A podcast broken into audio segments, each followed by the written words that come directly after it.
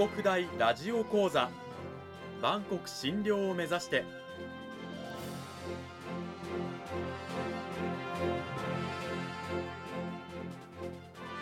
番組タイトルにある「万国診療」とは世界の架け橋を意味する言葉です。この番組はアジアの十字路に位置するここ沖縄にある沖縄国際大学で日々どのような研究や教育が行われているのかを発信していく番組です。案内人はラジオ沖縄アナウンサー小橋川響が務めます。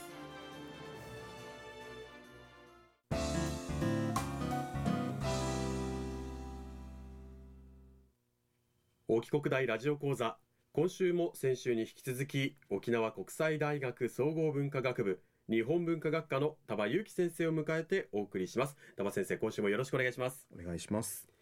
講義タイトルは令和と万葉集、えー、2週目に入りましたけれどもまず今週の内容に入る前に先週のおさらいを軽く私の方からさせていただきます、はいあの令和と万葉集、まあ、言語になった令和なんですが万葉集に歌われた、まあ、梅花の歌梅花歌の中から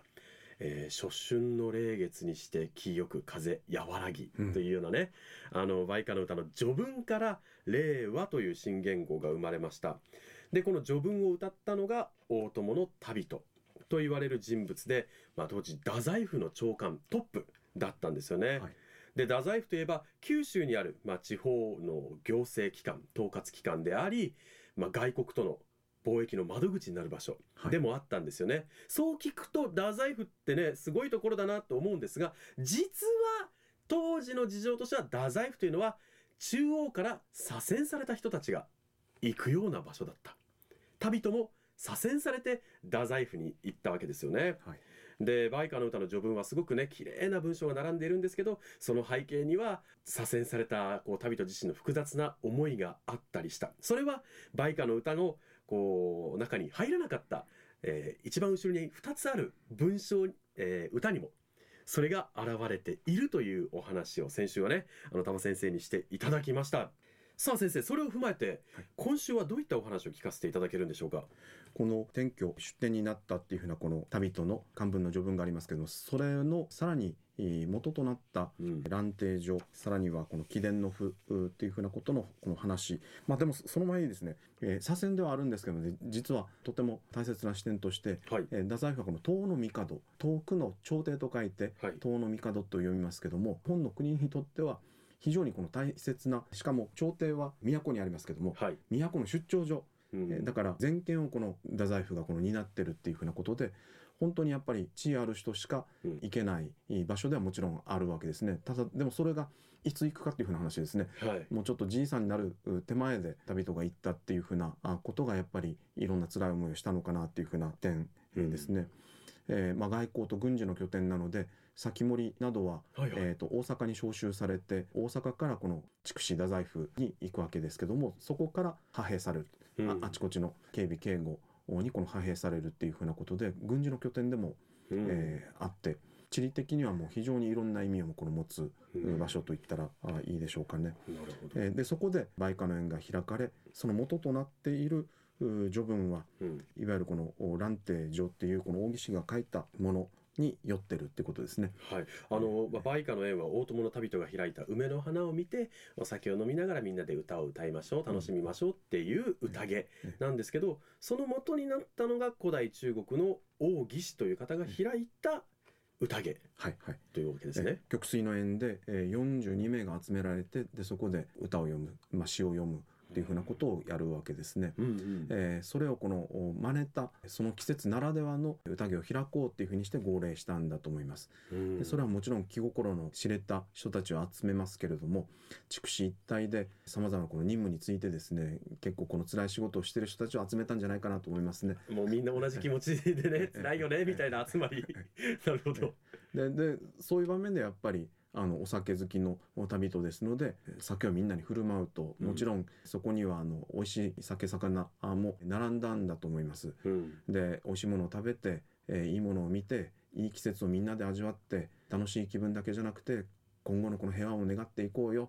っていうふうなことを確認したんじゃないでしょうかね。うんえーそういうこの辛い地位である辛い場所であるっていうふうなこと以外に我々のこの役割は何があるんだっていうようなことを再確認するような場面でもあったかもしれません。やっぱりなんか酒はねうん。平和の象徴、そうですよね。もう楽しいお酒をね、やっぱりみんな飲みたいじゃないですかね。やっぱり旅人もそんな気持ちでえありつつ、こうこの場所をええ。自分たちの役割をええ。みんなもう一度足元見つめようよ、再確認しようよっていうようなえ宴だったんでしょうね。当時酒はですね今みたいな技術ではなかったのではい。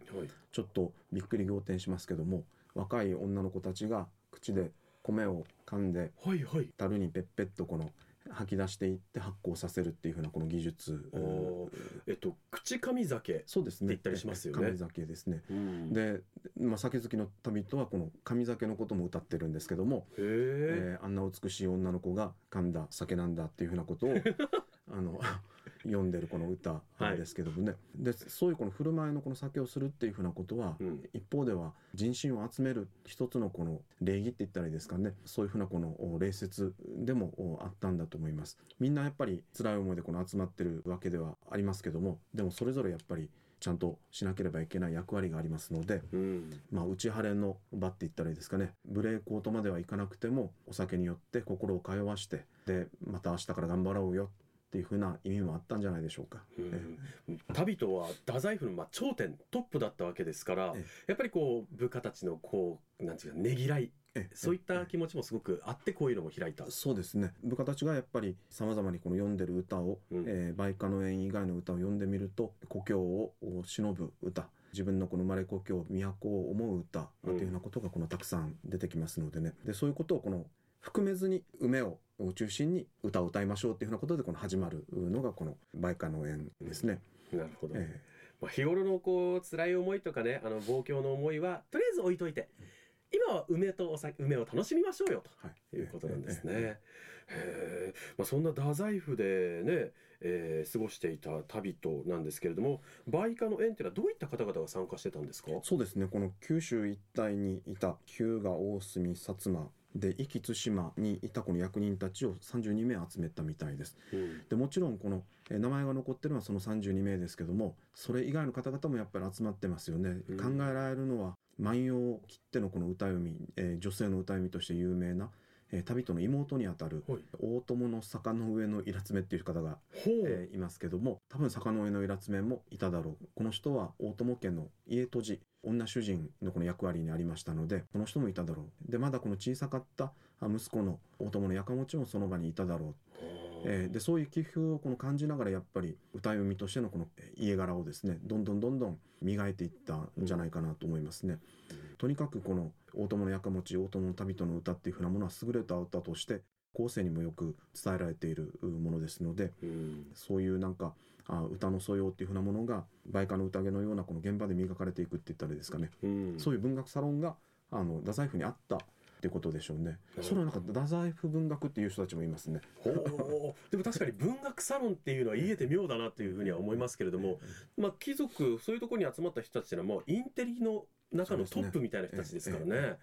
日本最高のあのインテリがうん集まってると言っていいと思います。そんな、えー監視部にこの親しむなんていうふうなことが全国民に開かれてるっていう時代ではありませんのでね。うん特にあのね旅人のえ長男がやかもちでええ。やかもちといえばあの万葉集のね編纂者としても名前が出てますからね。そうです最終的なこの編纂者あっていうふうにして言われていて、うん。まあそうは言えないんじゃないかっていうふうな説もこのとてもこの強い説としてあるんですけれども、うん。まあ、私はこの万葉集は最終的にはやかもちが編纂したあというふうにして思ってえーいますが、うん。えーそれはやっぱりなんか何のためにこの「万葉集」が作られたのかっていうふうなことがやっぱり旅と以来メッセージとしてあるんじゃないかなって気がしますね。うんあの万葉集が何のためにこう編纂されたのか作られたのかっていうのは分かってるんですか？わからないんですね。あまだ謎 えーとにかくこのいろんな人がいろんなことをこの言っていますけれどもその確証を得るっていうふうなことがないままになってるっていうのが実際です。へえ日本最古のまあ歌集であり先ほどね先生があのやかもちが最終的な編纂者っていうことは